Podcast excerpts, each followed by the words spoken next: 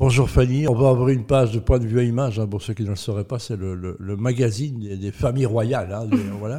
On va un peu s'intéresser aux familles royales, aux royautés, c'est ça? C'est ça, tout à fait. Je me suis dit, tiens, pourquoi pas aller sur un sujet un peu différent, où on a l'habitude finalement de voir des styles très classiques Ah, et très conventionnels, euh, tu mais vas- pas toujours. Tu vas pas nous parler des costumes croisés de notre On the Flip, euh, Non, non, je te rassure. donc, alors, et on a choisi euh, ces deux femmes, c'est ça? Il n'y a pas d'hommes? Non, pas d'homme aujourd'hui. Eh ben voilà, merci. Les hommes pouvaient aller branger. Alors, on va aller de quel côté, dans quelle cour, comment on dit? Alors, on va d'abord aller du côté de l'Espagne, avec la reine Laetitia d'Espagne, Ah, magnifique. Hein. n'est-ce pas? Presque une star de Cinoche, en fait. Hein. La, la- la- une allure de star. Oui, mais elle était journaliste avant, en fait. C'est vrai, parce qu'il n'en fait pas toujours des stars, hein, je rappelle. Mais, mais elle a une allure de star, elle est habillée star, elle vit star, elle pense star. Non Exactement, on va en parler un peu plus.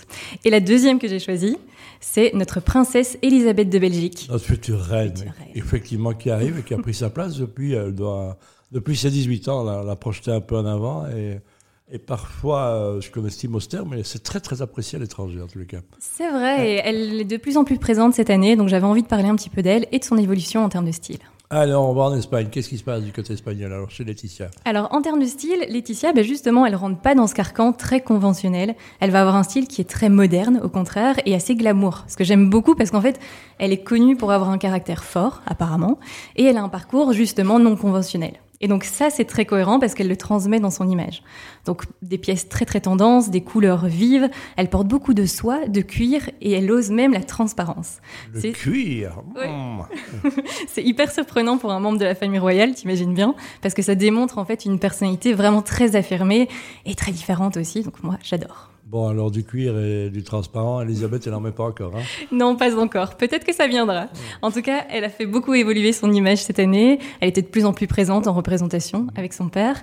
Et son style, qui auparavant était très romantique, casual, forcément plus jeune, hein, mais avec des imprimés fleuris, des couleurs très douces, aujourd'hui, on voit qu'il a vraiment mûri.